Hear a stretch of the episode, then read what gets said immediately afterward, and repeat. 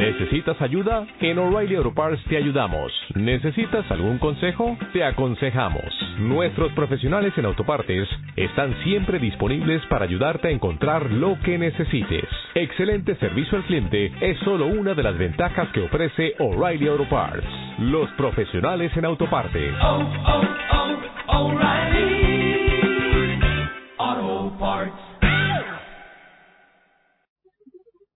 Señor mío, y Dios mío. Creo firmemente que estás aquí, que me ves, que me oyes. Te adoro con profunda reverencia. Te pido perdón de mis pecados y gracia para hacer con fruto este rato de oración. Madre mía Inmaculada, San José, mi Padre y Señor, Ángel de mi guarda, interceded por mí.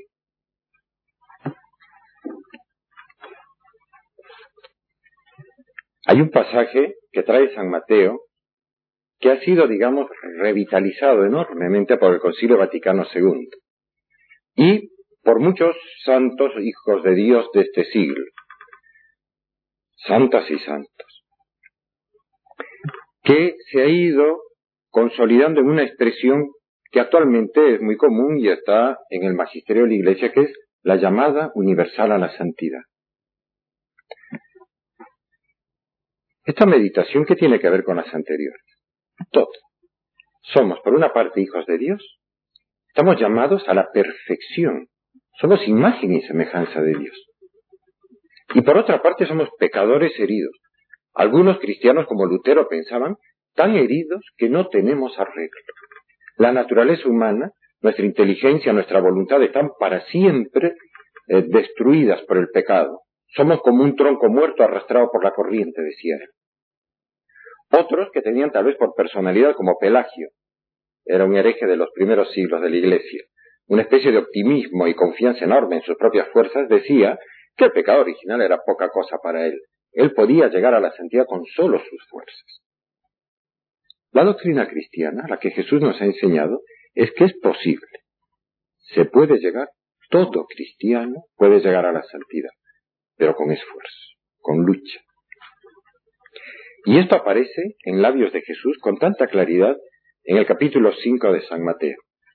Como es muy largo, lo sugiero simplemente como lectura para algún momento personal, pero Acá leo unas pocas frases. El Señor está empezando su vida pública. Ha subido a esa colina que se llama el Monte de las Bienaventuranzas. Hay gente tan afortunada que puede hacer un viaje a Tierra Santa, estar en los lugares donde estuvo Jesús, contemplar el mar de Galilea, estar en el Monte de las Bienaventuranzas. Otros las conocemos a esas regiones solo por fotos o por películas. El Señor subió a esa colina que actualmente tiene una iglesia, que lo conmemora este maravilloso instante en que el Señor empieza a mostrar cómo es el espíritu que Dios ha venido a comunicar a los hijos de los hombres. Habéis oído que se dijo a los antepasados, no matarás, y aquel que mate será llevado a un tribunal. Pero yo os digo, aquel que se enoje contra su hermano será llevado al tribunal. Empieza a pedir una perfección impresionante. Habéis oído que se dijo, no cometerás adulterio, pero yo os digo, todo el que mira a una mujer deseándola, ya cometió adulterio con ella en su corazón. O sea que Dios se fija hasta en lo que pasa en lo oculto del corazón. Quiere que ahí también haya perfección.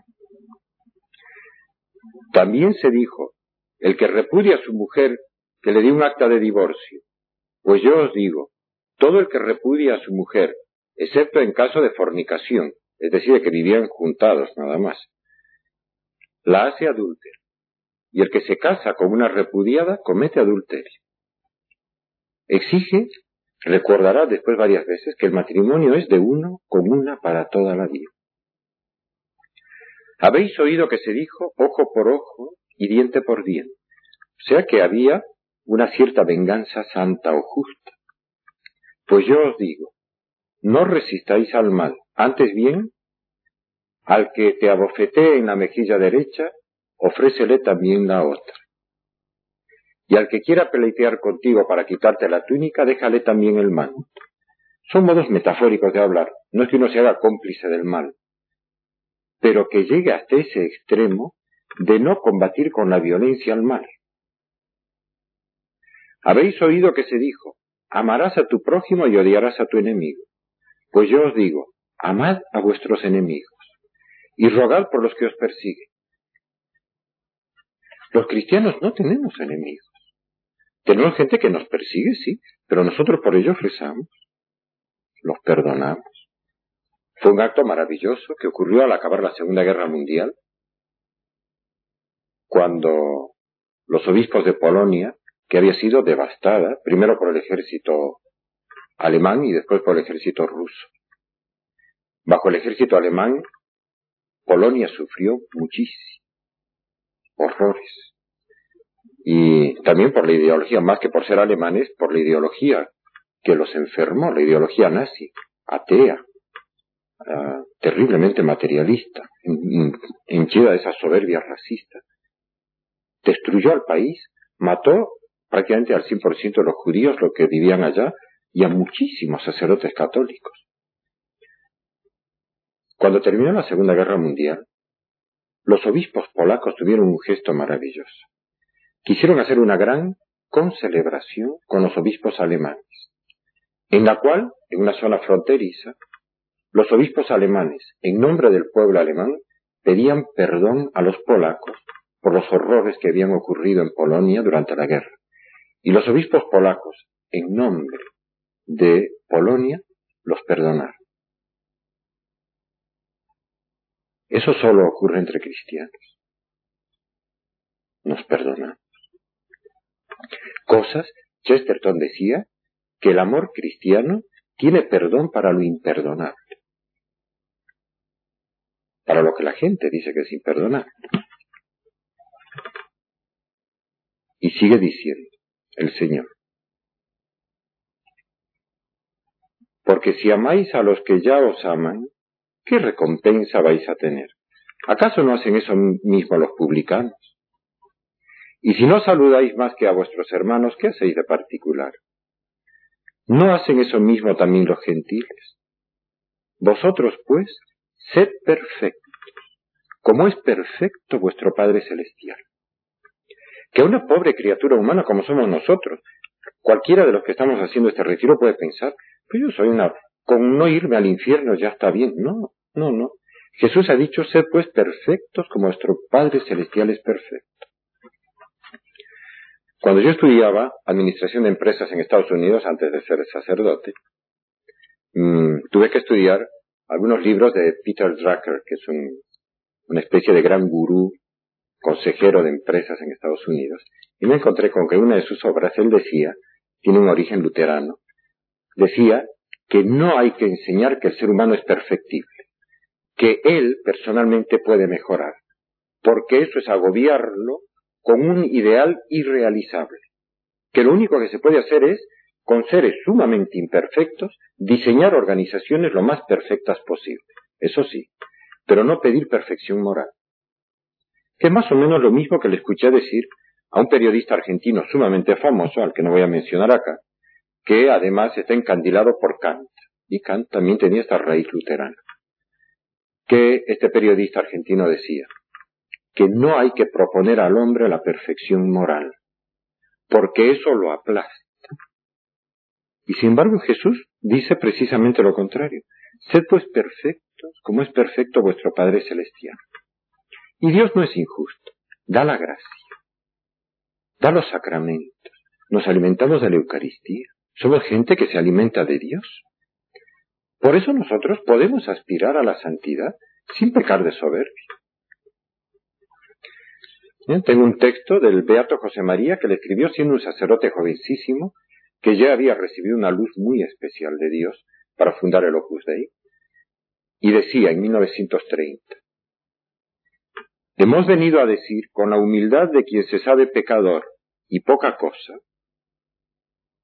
Soy un hombre pecador, decimos con San Pedro, pero con la fe de quien se deja guiar por la mano de Dios, que la santidad no es cosa para privilegiados, que a todos llama el Señor, de todos espera amor, de todos estén donde estén, de todos, cualquiera que sea su estado, su profesión o su oficio. Eso todavía no se ha visto tanto en la Iglesia Católica, pero se terminará viendo. El concilio nos ha llamado precisamente a esto, usando una expresión que usaba el Beato José María precisamente, que Cristo ha hecho una llamada universal a la santidad. Algún día habrá políticos canonizados. Este Papa ha pedido a los obispos que le envíen eh, nombres de políticos del siglo XX que han muerto en olor de santidad. Debe haber alguno. Y efectivamente, ya hay varios que se están estudiando en la Santa Sede. Alcide de Gasperi, el primer presidente de Italia después de la Segunda Guerra Mundial, está en este momento estudiándose su posible caso de beatificación. Hay, hay varios otros. Uno de los fundadores del mercado común europeo, un alcalde de Florencia, el rey Balduino, hay políticos, banqueros. Dios no, no, no tiene atadas las manos porque alguna profesión parezca que es incompatible con la gracia. Ninguna lo es. Acá en América hemos tenido la enorme dicha, la enorme también como señal profética, que las primeras santas, que además fueron mujeres, también esa es otra señal profética, eran laicas. Cuando uno lee, me traje un librito que se llama Santos de América, del padre Diego Jaramillo, colombiano, que cuenta la vida de bastantes santos y santas de América. Hay otros libros tengo otro que está editado por Paulinas que llega a enumerar 400. Beatos, beatas, santos, santos, venerables y en proceso de estudio por el momento que han vivido y muerto en América. Bueno, pues la primera de todas fue Santa Rosa de Lima. Santa Rosa de Lima, aunque a veces la muestran vestida religiosa, fue una chica laica. Nació en el primer siglo de la evangelización en 1586. Murió a los 31 años de edad. ¿Y qué hizo en Lima? Entregar su vida por amor al prójimo. Cuidar enfermos. Hacía penitencias, es verdad, que para nuestra sensibilidad actual nos pueden parecer muy exageradas. Dormía poco. Ofrecía voluntariamente pues, hasta un poco su salud, pero quería que llegara la fe a todos los que vivían en el continente americano. Miren lo que llegó a decir. Si yo no fuera mujer, habría de ser mi primer cuidado, en acabando de cursar estudios, darme todas las misiones y predicación del Evangelio. Solo por acudir con salud y remedio a los indios, a costa de sangre y sudores, a fuerza de, a fuerza de predicación y catecismo. Quería llevar la fe a todos. Por eso rezaba como rezó, hacía mortificaciones y penitencias. A las mujeres no les permitían en esa época eso, ir a predicar a los indios. Pero llegó con su espíritu. Cuando murió hubo que retrasar cuatro días el entierro en Lima, porque toda la ciudad estaba conmovida, segura de que había muerto una santa, una chica laica, que además como era pobre, para ganarse la vida tuvo que ayudar con otros trabajos a su madre, llegó a trabajar de cocinera, de empleada algunos tiempos. Le gustaba cantar, era alegre. El año que murió, 1617, ahora pocos meses, realmente un año después, en 1618, nacía en Quito, en el Ecuador, la que sería la primera santa ecuatoriana, Santa Mariana de Jesús, también laica. Otra mujer llena del Espíritu Santo. Es tan sugerente que en América las primeras santas hayan sido mujeres y laicas y que sentía nuevamente este afán de llevar la fe de Cristo a todos. Entregó su alma como una especie de oblación a cambio también de la protección especial de Quito en, por un problema de un terremoto y un volcán que amenazaba a Quito, y Dios aceptó su vida. Pero toda su vida fue una entrega heroica en medio del mundo. Por eso no debe sorprendernos que en la Lumen Gentium, en la Constitución dogmática sobre la Iglesia que publicó el Concilio Vaticano II, se diga así. En la Iglesia, todos, lo mismo quienes pertenecen a la jerarquía que los sujetos a ella, están llamados a la santidad, según aquello del apóstol, porque esta es la voluntad de Dios, vuestra santificación. Esto lo dice en el punto 39 y lo a continuación en el 40 añade, el divino maestro y modelo de toda perfección, el Señor Jesús, predicó a todos y cada uno de sus discípulos, cualquiera que fuese su condición, la santidad de vida, de la que Él es iniciador y consumador. Cuando dijo, sed pues vosotros perfectos, como vuestro Padre Celestial es perfecto. Mateo 5:48. Envió a todos el Espíritu Santo para que los mueva interiormente a amar a Dios con todo el corazón, con toda el alma, con toda la mente y con todas las fuerzas. Y a amarse mutuamente como Cristo los amó. No haríamos bien este retiro si pensáramos que estamos pasando un momento de paz interior y luego vendrá el resto de la vida complicada en la cual uno no puede hacer grandes cosas. Es nada más que el comienzo de una aventura de amor que tiene que terminar en ser santos canonizables. Madres de familia, empresarios, eh, campesinos, empleados de alguna oficina, oficinistas, militares, civiles, sacerdotes, obispos, todos estamos llamados a la santidad, no solo los religiosos y las religiosas de las que tenemos ejemplos tan maravillosos. Pero todos, todos. Les pediría simplemente al terminar esta meditación que entráramos como en oración interior, tratáramos de escuchar la voz del Espíritu Santo que nos habla en el corazón y muy seguramente entenderemos algo así como, hija mía, hijo mío, te estoy pidiendo que seas santo, santo. No que me des un poquito, sino que te des totalmente a mí. Que vivas heroicamente en medio de la vida normal que he querido que sea tu vida en medio del mundo. Es posible. Para eso hace falta dirección espiritual, tener un sacerdote también con el que uno se confiesa, no, no ir solita o solo, pero empezar, querer es el comienzo de una vida que termina en la perfecta imitación de Cristo. Vamos a terminar encomendándonos a la Virgen, al ángel de la guarda, a San José, para pedirle que encienda en nuestras almas el deseo de una santidad perfecta. Te doy gracias, Dios mío, por los buenos propósitos, afectos e inspiraciones que me has comunicado en esta meditación. Te pido ayuda para ponerlos por obra Madre mía Inmaculada, San José, mi Padre y Señor, Ángel de mi guarda, interceded por mí. Oh, oh, ¿Necesitas ayuda? En O'Reilly Auto Parts te ayudamos. ¿Necesitas algún consejo? Te aconsejamos. Nuestros profesionales en autopartes están siempre disponibles para ayudarte a encontrar lo que necesites. Excelente servicio al cliente es solo una de las ventajas que ofrece O'Reilly Auto Parts. Los profesionales en autopartes. Oh, oh, oh, O'Reilly Auto Parts.